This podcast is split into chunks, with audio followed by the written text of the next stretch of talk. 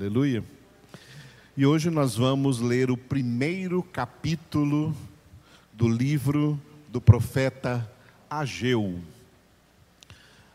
Finalzinho aí do Antigo Testamento, depois de Sofonias e antes de Zacarias, antepenúltimo livro do Antigo Testamento, o livro do profeta Ageu, um livro de apenas dois capítulos.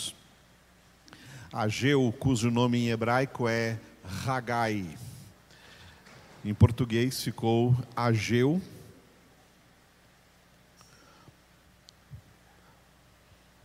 Capítulo, hoje vamos ver apenas o capítulo de número 1 do livro do profeta Ageu. Eu convido todos a lerem juntamente comigo, enquanto lemos essa palavra poderosa, o Espírito de Deus estará falando também aos nossos corações. Ageu, capítulo 1. No segundo ano do rei Dario, no sexto mês, no primeiro dia do mês, veio a palavra do Senhor, por intermédio do profeta Ageu, a Zorobabel, filho de Salatiel, governador de Judá, e a Josué, filho de Josadaque, o sumo sacerdote, dizendo: Assim fala o Senhor dos exércitos. Este povo diz: Não veio ainda o tempo, o tempo em que a casa do Senhor deve ser edificada. Veio, pois, a palavra do Senhor por intermédio do profeta Ageu, dizendo: Acaso é tempo de habitardes vós em casas apaineladas, enquanto esta casa permanece em ruínas? Ora, pois, assim diz o Senhor dos Exércitos: Considerai o vosso passado. Tendes semeado muito e recolhido pouco. Comeis, mas não chega para fartar-vos Bebeis, mas não dá para saciar-vos. Vestivos, mas ninguém se aquece. E o que recebe salário, recebe-o para pô-lo num saquetel furado. Assim diz o Senhor dos Exércitos: Considerai o vosso passado. Subi ao monte, trazei madeira e edificai a casa dela me agradarei e serei glorificado, diz o Senhor. Esperastes o muito, e eis que veio a ser pouco. E esse pouco, quando o trouxestes para casa, eu, como um assopro, o dissipei. Por quê? Diz o Senhor dos Exércitos. Por causa da minha casa, que permanece em ruínas ao passo que cada um de vós corre por causa de sua própria casa. Por isso, os céus sobre vós retêm o seu orvalho, e a terra os seus frutos. Fiz vir a seca sobre a terra e sobre os montes, sobre o cereal, sobre o vinho, sobre o azeite e sobre o que a terra produz, como também sobre os homens sobre os animais e sobre todo o trabalho das mãos. Então, Zorobabel, filho de Salatiel, e Josué, filho de Josadaque, o sumo sacerdote, e todo o resto do povo atenderam à voz do Senhor, seu Deus, e às palavras do profeta Ageu, as quais o Senhor, seu Deus, o tinha mandado dizer, e o povo temeu diante do Senhor. Então Ageu, o enviado do Senhor, falou ao povo segundo a mensagem do Senhor, dizendo: Eu sou convosco, diz o Senhor. O Senhor despertou o espírito de Zorobabel, filho de Salatiel, governador de Judá, e o espírito de Josué, filho de Josadaque, o sumo sacerdote, e o espírito do resto de todo o povo. Eles vieram e se puseram ao trabalho na casa do Senhor dos exércitos, seu Deus, ao vigésimo quarto dia do sexto mês. Aleluia! Louvado seja o nome do Senhor.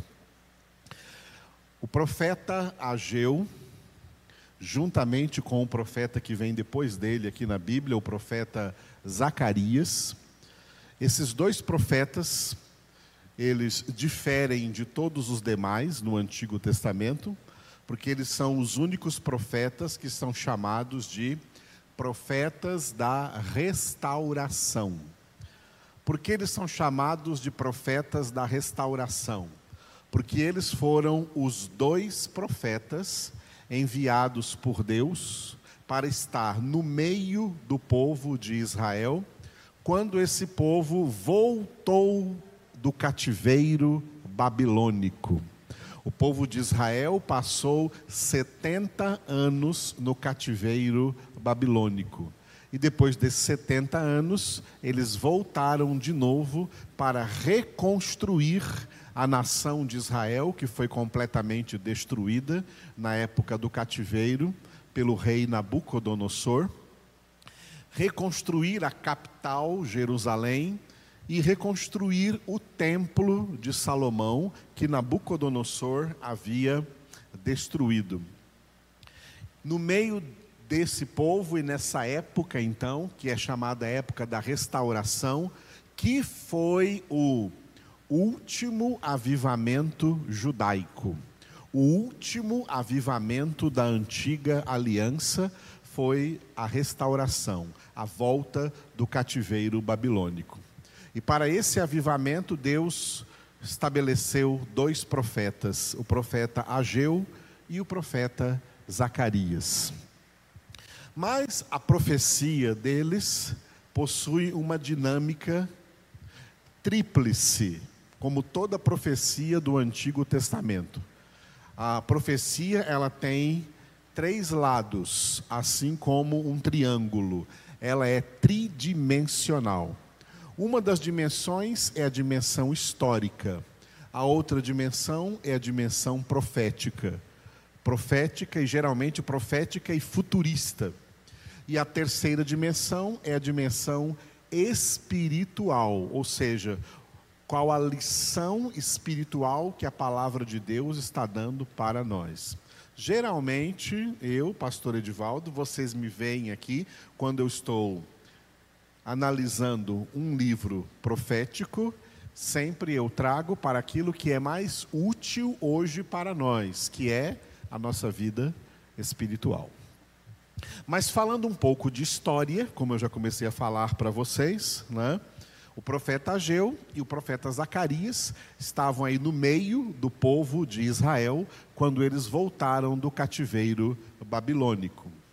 E o profeta Ageu foi levantado aqui antes do profeta Zacarias, porque Deus quis falar através do profeta Ageu o seguinte para o povo. Eu vou parafrasear para vocês, é como se Deus dissesse assim: Vocês são muito engraçados eu usei o meu poder e libertei vocês do cativeiro babilônico, trouxe vocês de volta para a terra de vocês, e vocês só estão preocupados, cada um, com a casa de vocês, e não com a minha casa. Vocês estão preocupados só com as coisas pessoais de vocês, e não com as minhas coisas não estão preocupados com as coisas espirituais. Será que vocês não aprenderam nada com o cativeiro? Será que eu tenho que mandar vocês de volta para a Babilônia para ficar lá mais 70 anos para aprender que eu quero de vocês prioridade em tudo em suas vidas? Essa prioridade que Deus exige, tá? foi aquela que Jesus resumiu em Mateus capítulo 6, ao dizer: buscai em primeiro lugar o reino de Deus e a sua justiça. E essas outras coisas que são pessoais para você, que são da sua casa, pode ficar tranquilo, porque quando o Senhor vê você priorizando a Ele, o seu reino e a sua palavra, Ele acrescenta tudo. Tudo será acrescentado. Tá? Então, historicamente, o povo estava mais preocupado em reconstruir as suas próprias casas do que construir, reconstruir a casa que na época era o templo de Salomão.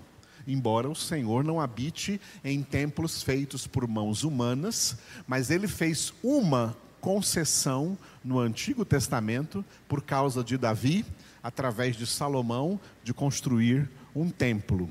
E essa concessão acabou 70 anos depois de Cristo, quando aquele templo foi destruído, e segundo a profecia de Jesus, não ficou pedra sobre pedra.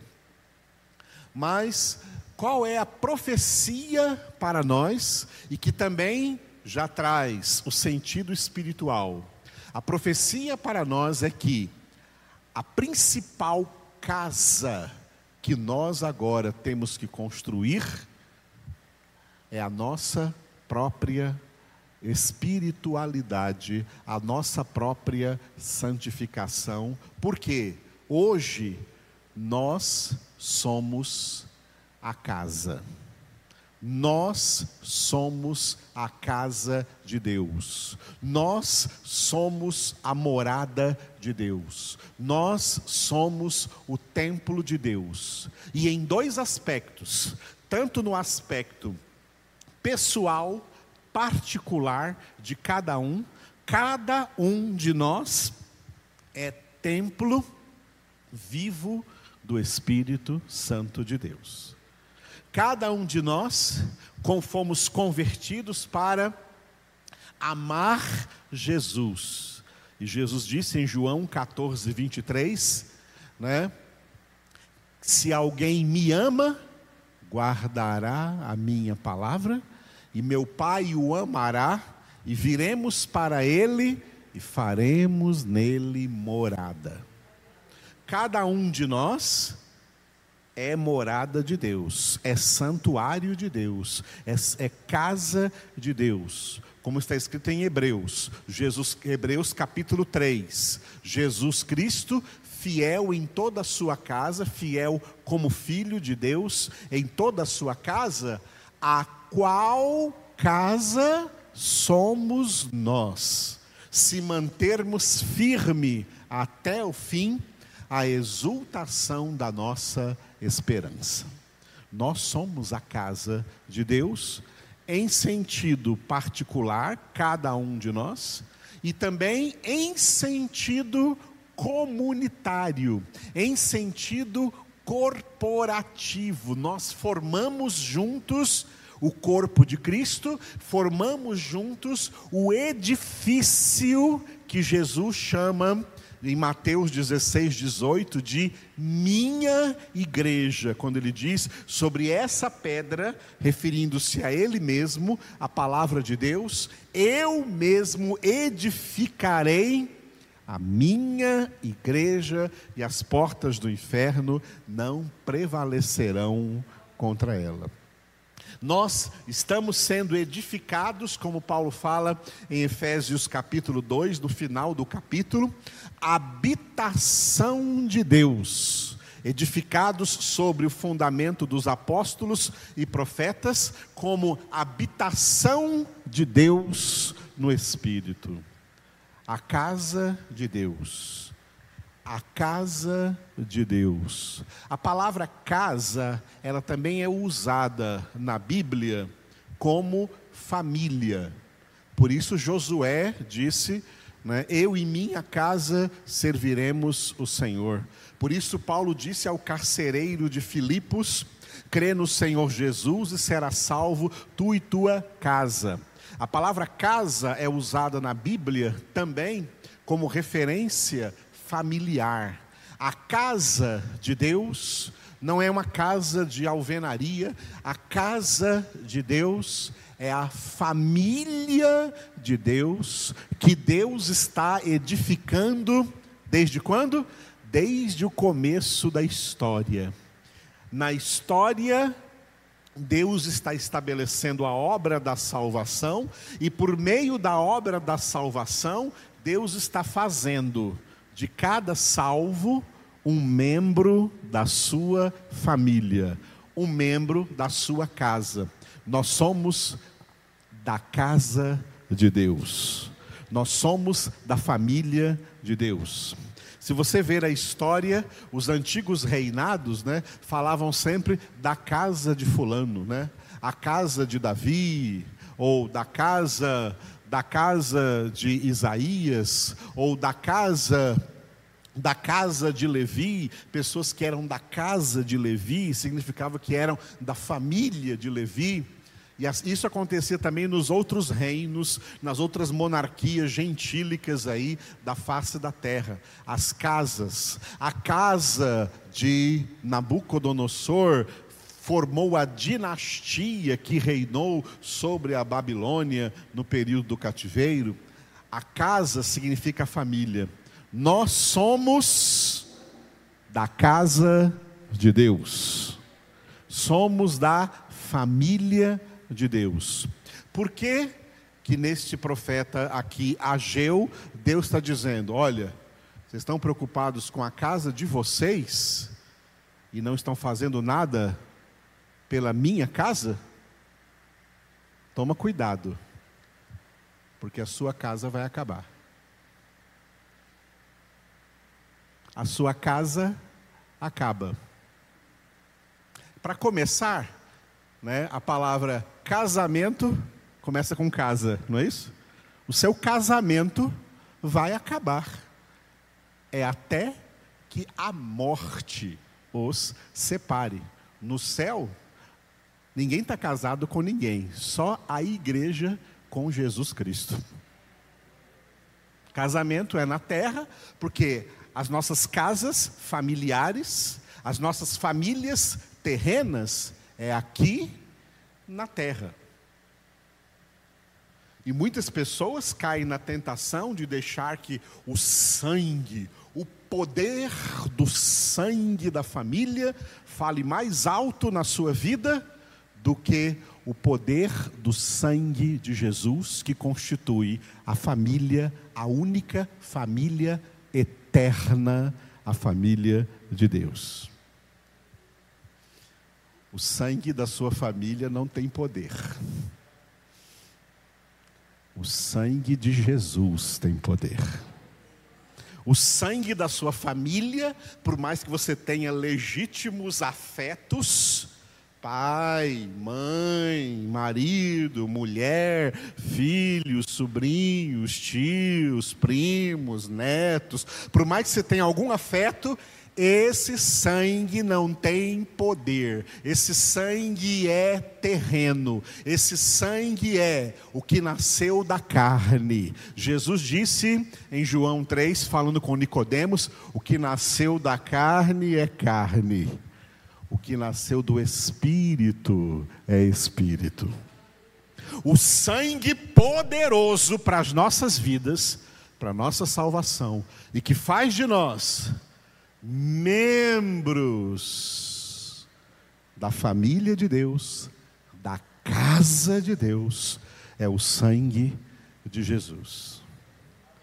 Por isso, enquanto nós estamos na terra, temos que cuidar da nossa família terrena? Temos.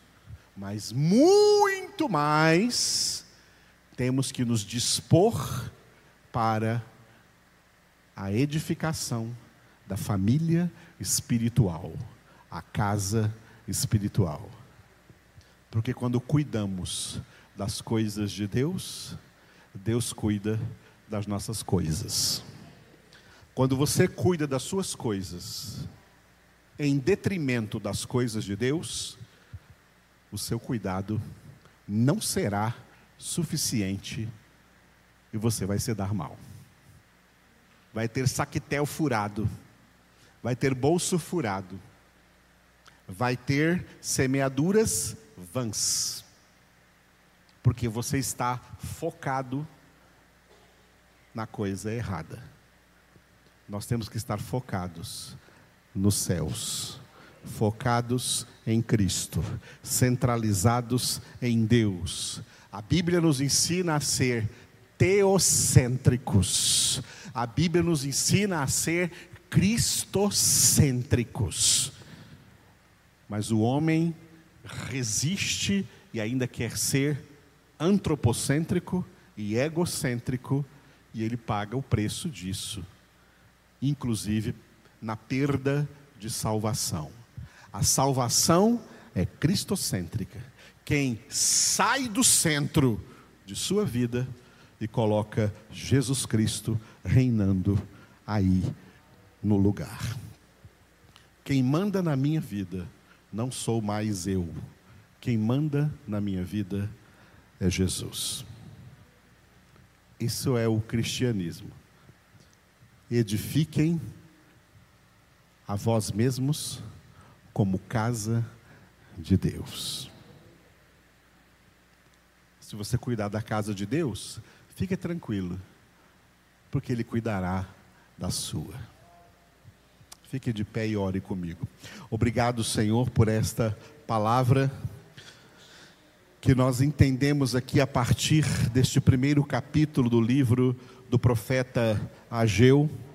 Obrigado por falar aqui aos nossos corações, por nos levar, Senhor, a entender essa palavra e a entender que nós devemos tirar o nosso foco de nós mesmos, dos nossos próprios interesses e voltar o nosso foco, a nossa atenção completamente para o Senhor, porque é do Senhor que nós dependemos, é ao Senhor que nós pertencemos, é do Senhor que nós recebemos tudo inclusive vida, respiração e tudo mais. É em Ti que nós vivemos, nos movemos e existimos. Sim, ó Deus, nós somos completamente dependentes do Senhor, e é o Senhor que é o provedor poderoso de tudo que nós necessitamos nesta vida e que tu sabes que nós necessitamos.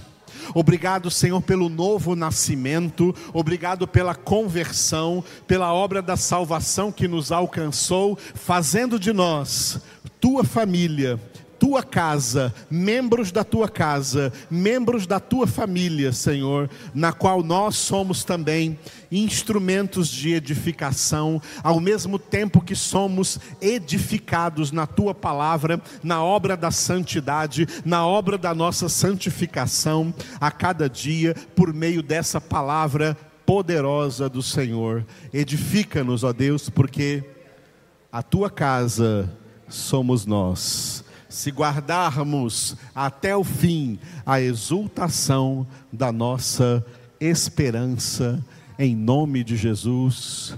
Amém. Glória a Deus.